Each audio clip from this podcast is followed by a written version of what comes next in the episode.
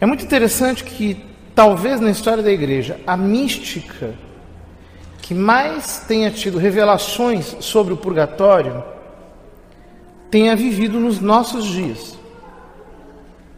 Foi a venerável serva de Deus Maria Sima, uma austríaca que morreu no ano de 2004. Nasceu em 1915. Eu trouxe alguns trechos de uma entrevista que ela concedeu em 1999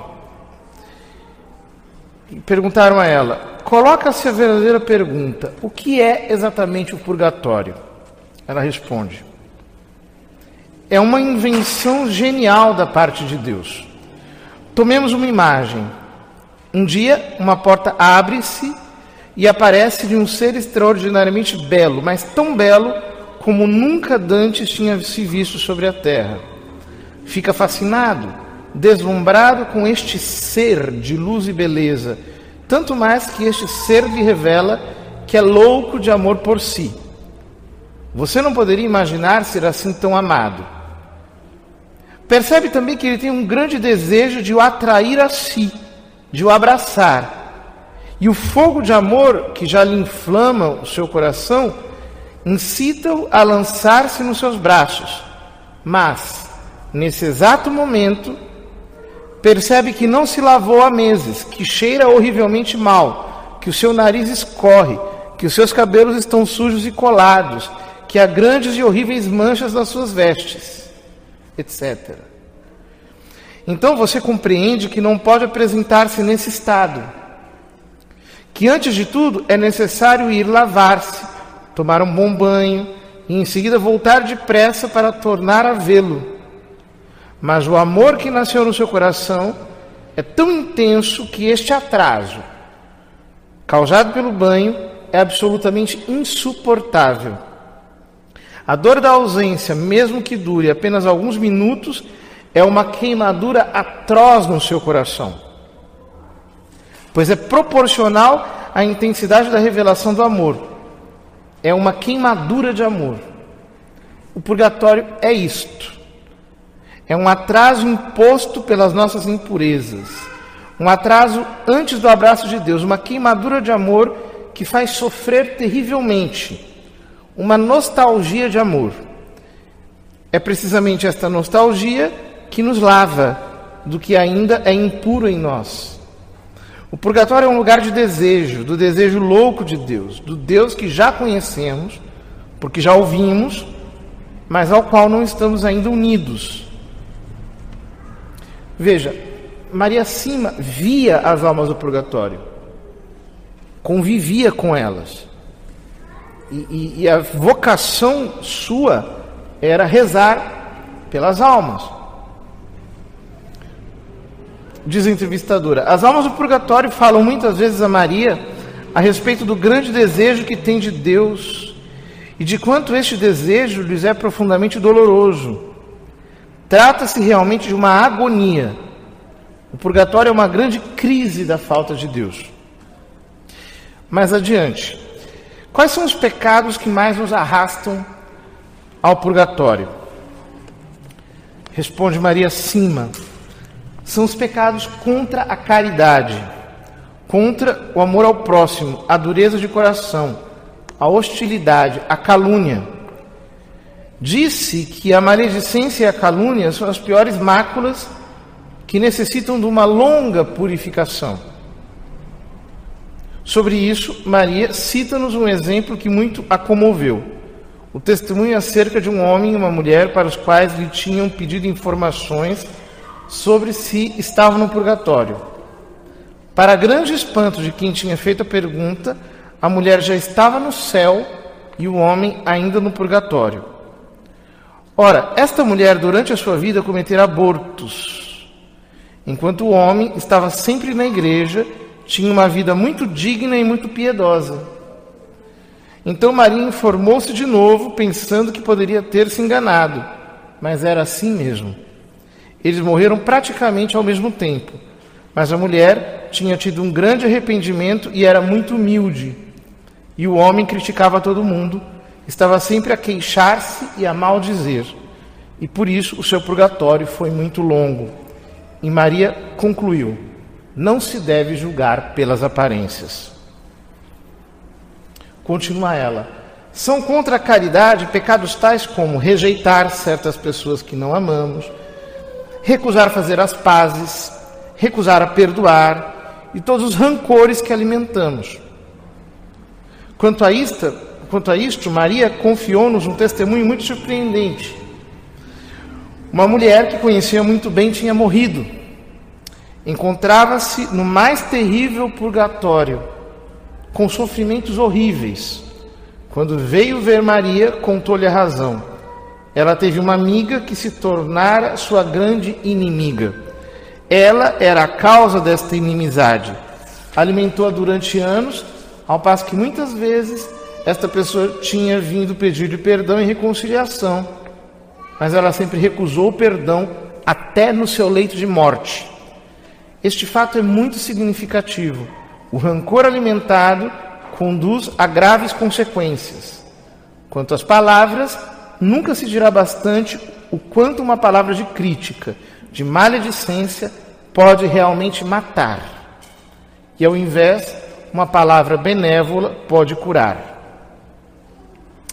Mais adiante, Irmã Emanuele pergunte: Maria Cima, pode nos dizer quais são os meios mais eficazes para livrar as almas do purgatório? Resposta: é a Santa Missa. Porque é Cristo quem se oferece em amor por nós. E, ofer e a oferenda de Cristo, dele mesmo a Deus, é a mais bela das oferendas. O Padre é o representante de Deus, mas é Deus, Ele próprio, quem se oferece e se sacrifica por nós. A eficácia da Santa Missa pelos defuntos é tanto maior quanto maior tiver sido o seu amor pela missa durante a vida e dela participavam de todo o coração, também durante a semana, de acordo com suas possibilidades. São estes que tiram grande proveito das missas celebradas pelas suas almas. Lá também colherão como tiverem semeado em vida. Coisa impressionante, né? Ou seja, quanto mais uma pessoa valoriza a missa na vida, tanto mais a missa lhe trará alívio no purgatório. Como Deus é justo, como Deus é, perfeito. Continua Maria acima. As almas do purgatório vêm muito bem no dia do seu enterro, se oram realmente por elas ou se fazem simplesmente um ato de presença. Elas dizem que as lágrimas não servem para nada Somente a oração pode ajudá-las. Queixam-se de que há pessoas que vão ao enterro sem dizer uma só oração por elas. Eis um exemplo dado pelo Curadares aos seus paroquianos a respeito da missa. Meus filhos, um bom padre teve a infelicidade de perder um amigo que ele amava ternamente. Então orava muito pelo repouso de sua alma.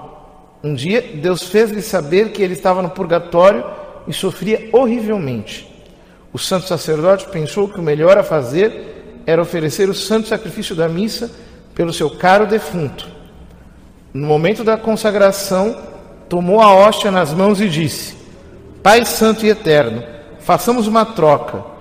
Vós tendes a alma do meu amigo que está no purgatório, e eu seguro o corpo de vosso filho que está em minhas mãos. Pai bom e misericordioso, libertai o meu amigo e eu vos ofereço o vosso filho com todos os méritos da sua paixão e morte. O seu pedido foi atendido.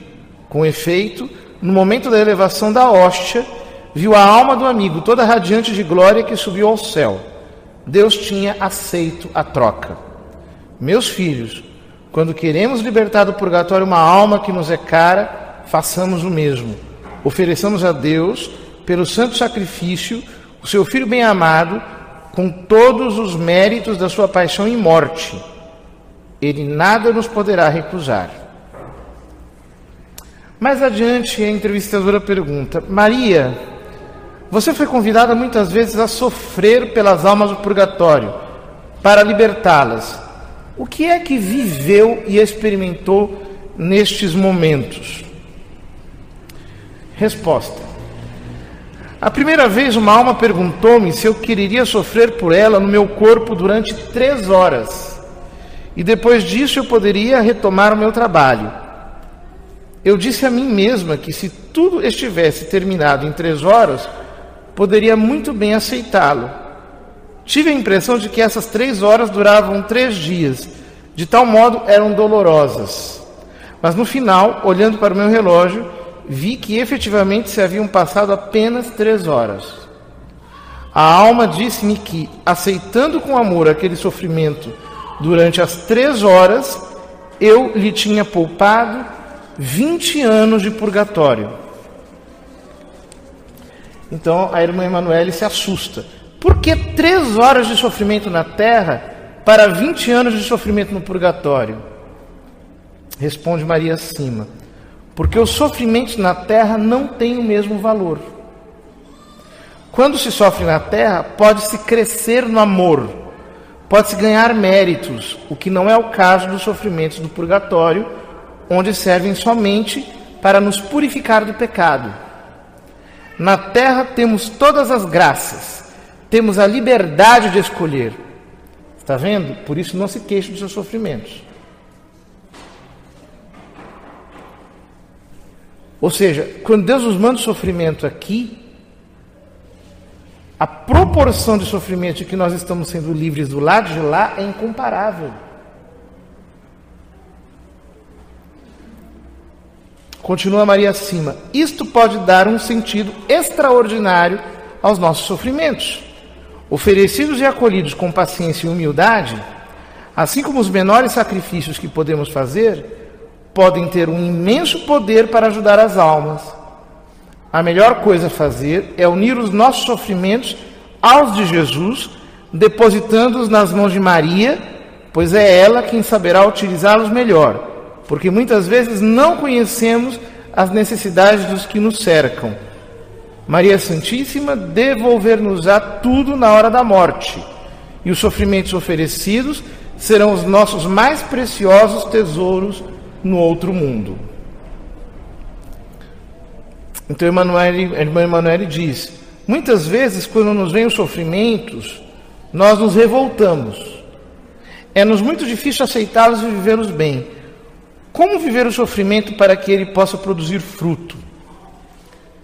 Maria Cima, os sofrimentos são a maior prova do amor de Deus. Se os oferecemos bem a Deus, podem salvar muitas almas. Irmã Emanuele, como fazer para acolher o sofrimento como um presente e não como uma punição, como acontece muitas vezes? Ela diz: é preciso entregar tudo à Virgem Maria pois ela é quem melhor sabe quem tem necessidade de tal ou tal oferta para ser salva. A respeito do sofrimento, Maria Cima contou-nos um testemunho espantoso. Isto passou-se em 1954.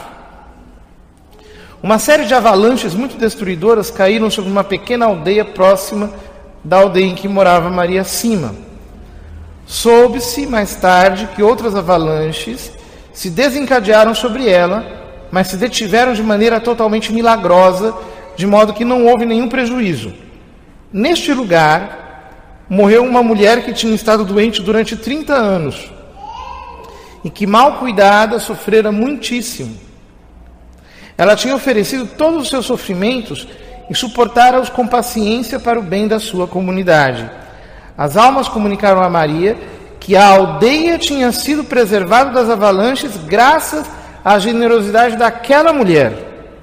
Se ela tivesse sido tido boa saúde, não teria podido salvar a aldeia. Pelo sofrimento suportado com paciência, salvam-se mais almas que pela oração. Contudo, a oração ajuda a suportar os sofrimentos. Não olhemos o sofrimento sempre como uma punição pode ser aceite como expiação, não somente por nós mesmos, mas sobretudo pelos outros. Cristo era a própria inocência e foi ele quem mais sofreu pela expiação dos nossos pecados. Somente no céu conheceremos tudo o que obtivemos pelo sofrimento suportado com paciência em união com os sofrimentos de Cristo. Veja que riqueza! São apenas alguns trechos, o, o, o livro é, é bem, bem, bem maior, mas nós vemos aqui na, na experiência da Maria Cima o que o convívio com as almas do purgatório pode produzir em nossa alma. Ou seja, nós passamos a enxergar tudo de uma maneira sobrenatural. O que importa é a salvação eterna e no plano da caridade, adiantar o quanto antes a união destas almas que estão presas no purgatório com Cristo, seu divino esposo, que quer unir-se a elas para lhes comunicar a sua alegria, a sua santidade. Não canonizemos as pessoas na terra, isso é errado. Às vezes nós dizemos, não, fulano era tão bom, não preciso nem rezar pela alma dele, já, já, já está no céu. E a pessoa está lá penando no purgatório, abandonada, esquecida, porque não se reza por elas. Um dia nós também iremos para o purgatório. A Maria Cima diz na entrevista, em determinado momento: Eu creio que eu irei para o purgatório. Imagine, uma mulher que tinha uma santidade tão grande, dizia de si mesma: Eu irei para o purgatório certamente. Por quê? Porque a quem muito foi dado, muito será cobrado. Vamos, portanto, queridos irmãos, sufragar as almas do purgatório e ler coisas da doutrina da igreja que falam sobre isso, esses testemunhos desses santos místicos, para avivar mais a, a nossa consciência dessa realidade. Porque, lamentavelmente, as pessoas parece que esqueceram disso tudo. Não existe mais céu, nem inferno, nem purgatório, nem nada, nem sufrágio. Meio que tiraram da sua imaginação esses conceitos e por isso acabam vivendo uma vida tão mesquinha, sem generosidade alguma. Que nós possamos aprender de todos os santos a obra de caridade, de rezar em sufrágio das almas e assim receberemos muitas graças de Deus, porque esta é a obra de caridade que ele mais aprecia, porque em socorro daquelas que não podem fazer nada por si mesmas.